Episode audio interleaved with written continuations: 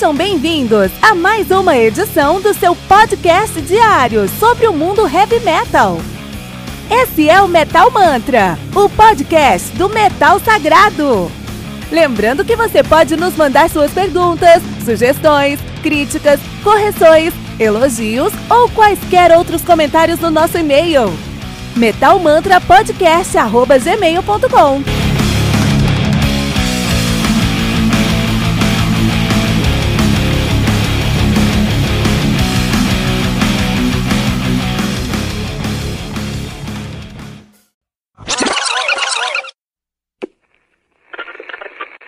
Aviso.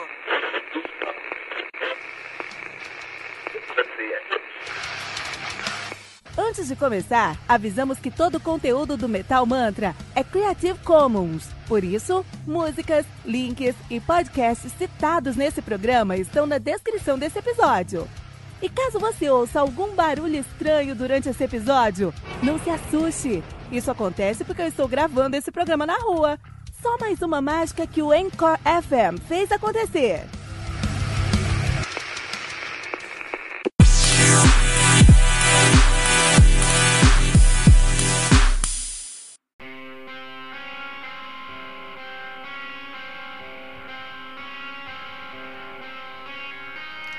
A Down to Fear, do Cult of Luna, álbum lançado no dia 20 de setembro pela Metal Blade Records, álbum que conta aí com oito músicas, totalizando sim 1 hora e 20 minutos de play.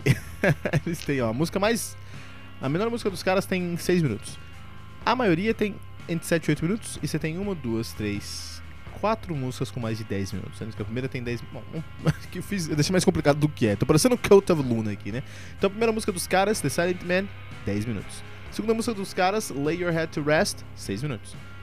A Down to Fear, 8 minutos. 9 minutos no caso. Night Walker, Walkers, 10 minutos. Lights on the Hill, 15 minutos. We Feel the End, 7 minutos. Inland Rain, 7 minutos. Inland, eh, the Fall, 13 minutos de novo. Então olha só, cara. É muito longo, cara.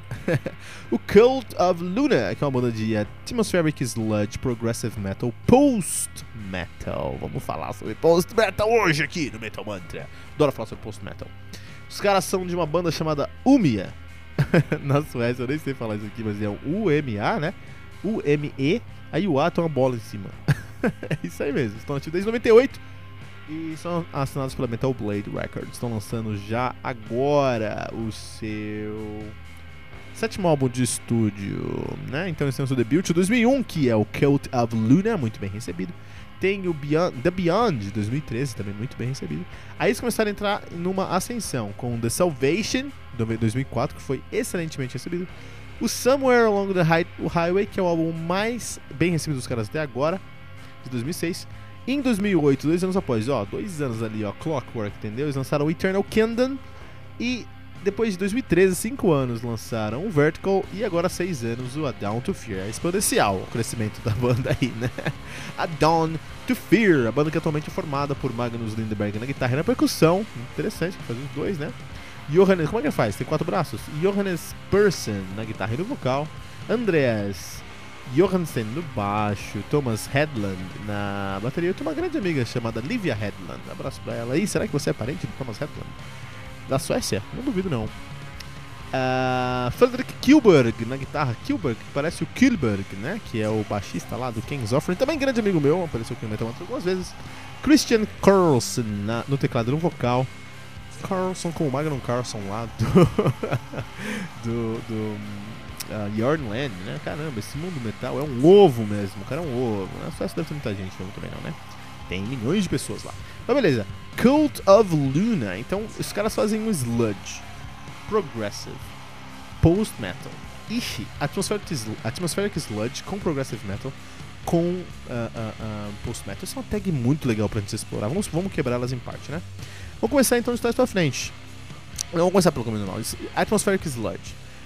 O sludge é um som altamente é, calcado. Ele é um stoner metal, então ele é muito calcado no fuzz, no baixo distorcido, em riffs que um, um groove, em músicas são mais são mais levadas pelo groove do baixo do que de verdade pela guitarra. São músicas mais baixocêntricas, né? No, no, no Stoner. O sludge é isso, mais voltado pra guitarra. Com mais distorção ainda. Então tem. Os riffs eles saem do baixo e vão pra guitarra. Os riffs não são modais, os riffs não são pedal point, não são abrasivos. Uh, não são do power metal, por exemplo. São riffs mais é, abstratos, são riffs mais abertos, são riffs mais é, é, que se valem mais na produção do peso do seu riff do que de fato no no seu na, no riff em si. Então a produção do riff aqui tem uma estética mais característica no sludge. Só que é um sludge atmosférico.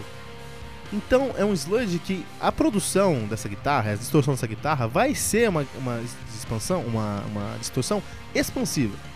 Então ele vai usar um flanger, porque o flanger ele vai pegar aquele som abrindo. Ele vai pegar um phaser, porque o phaser tem um reverb que é contínuo lá atrás no fundo também, ele deixa um resquício no som.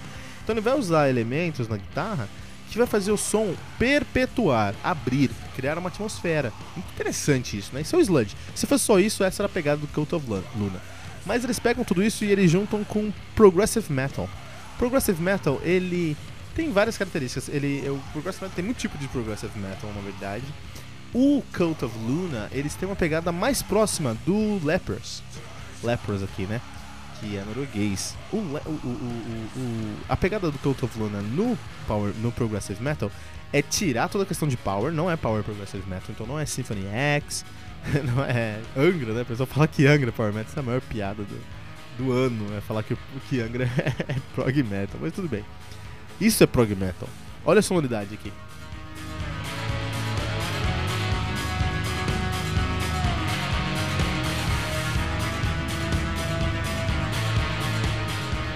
Então você tem uma guitarra fazendo um, um, um, um trabalho de me melódico, você tem uma bateria criando uma rítmica que é seguida por um outro riff da guitarra e do baixo, e você tem uma terceira guitarra só criando entradas atmosféricas expansivas. Isso é prog metal. Isso na verdade é mais prog metal, isso é atmospheric sludge progressive metal com post metal.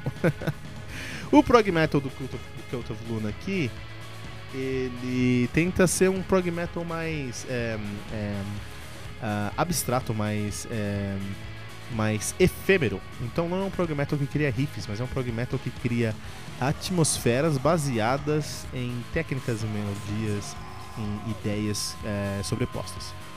E a gente termina aqui com o post metal, que é um som que é pesadamente é, é, é dependente de camadas sonoras para criar uma atmosfera sonora, para criar uma, uma paisagem sonora. Então, o, o que define o post metal são soundscapes então imagina assim você entrar num, num, num numa num, num, trem. Não, eu tenho, uma, eu tenho uma, um, um, exemplo melhor. Quando era moleque, eu com minha família a gente foi no, no Pinacoteca de São Paulo, né? Pinacoteca lá, a gente foi ver o trabalho de um cara.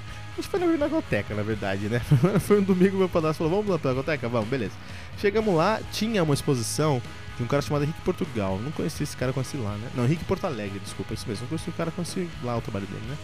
É um pintor. Esse pintor é um pintor naturalista brasileiro e ele viveu numa época aí que ele queria mostrar pro, mostrar pro português ou pro qualquer um que fosse ver o trabalho dele como a, o Brasil era forte. E sabe quando ele fazia isso? Ele criava painéis enormes dentro de salas e esses painéis tinha a ele pintava a selva. Então você literalmente entrava dentro da selva quando você entrava nesses painéis. E, você, e realmente eu entrei. Eram painéis enormes, tinha tanto detalhe que você se sentia é, é, engolido pela floresta, né? O que aconteceu? Ele criou camadas ao redor ali. Então você entrou, eu entrei numa sala e essa sala não deveria ter nada disso, porque é uma sala física, dentro de um, de um palácio, no caso, dentro de um, museu, né? Só que quando você entra lá, tudo ao redor tem uma estética tão específica, tem, uma, tem imagens tão específicas que você é transportado para um outro lugar. Isso é o post-metal. Ele faz isso com sons. Então você pega o, seu fone de ouvido, você coloca no seu ouvido, e a ideia é ele criar camadas sonoras, é, ele se transportar para um outro mundo, para um outro lugar.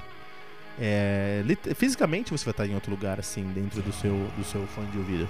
E eles fazem isso com camadas sonoras, eles não fazem isso com, com, com técnicas de, de, de, de, composição, eles fazem isso com camadas sonoras. Então eles gravam um som, gravam outro som em cima, gravam um terceiro som em cima, gravam um trigésimo som em cima e essas, todas essas camadas se sobrepondo criam então essa essa essa essas soundscapes que a gente tá falando. Muita coisa para quebrar essa tag, né? Que tag complicada. Esse é o Count of Luna, cara. Não dá pra falar sobre os caras sem falar sobre essa, essa, essa tag dos caras. E é muito legal, muito legal, porque não é dentro da caixa, é fora da caixa pra caramba. Esse álbum é muito fora da caixa. É um álbum muito longo, é um álbum de uma hora e doze de pura experimentação psicodélica de sonoridades. Não é psicodélico, psicodélico é rock setentista. Então, psicodélico não é o termo, mas essa é, é, o, é, o, conceito que eu quero passar, mas não é o termo, entendeu? Agora, se pagou, isso valeu a pena? Funcionou? É um álbum muito menos é, agressivo do que eu imaginei. Agressivo é a palavra.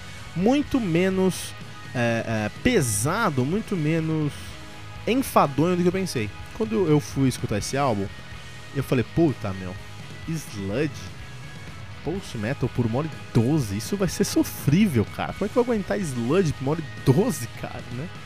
E não, os caras conseguiram fazer isso de uma maneira que você vai entrar literalmente numa viagem por uma hora e 12, uma viagem por um mundo muito dinâmico, muito maluco, mas muito bem feito, com demônios gritando no seu ouvido, ao mesmo tempo que você tem ali é, é, atmosferas que, de guitarra que parecem muito atmosferas de teclado, de sintetizadores.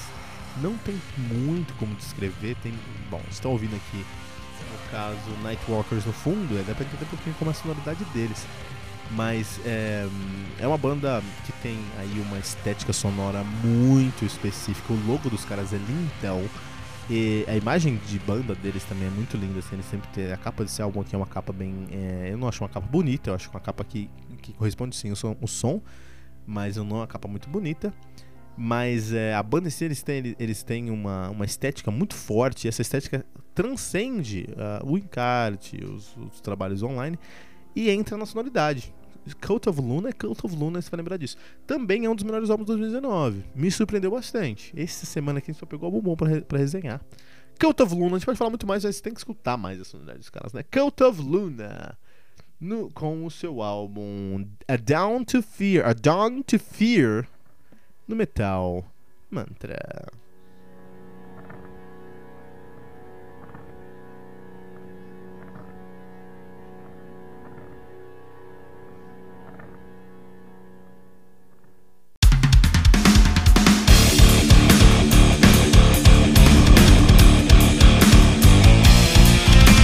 Você ouviu mais uma edição Metal Mantra, o podcast do Metal Sagrado.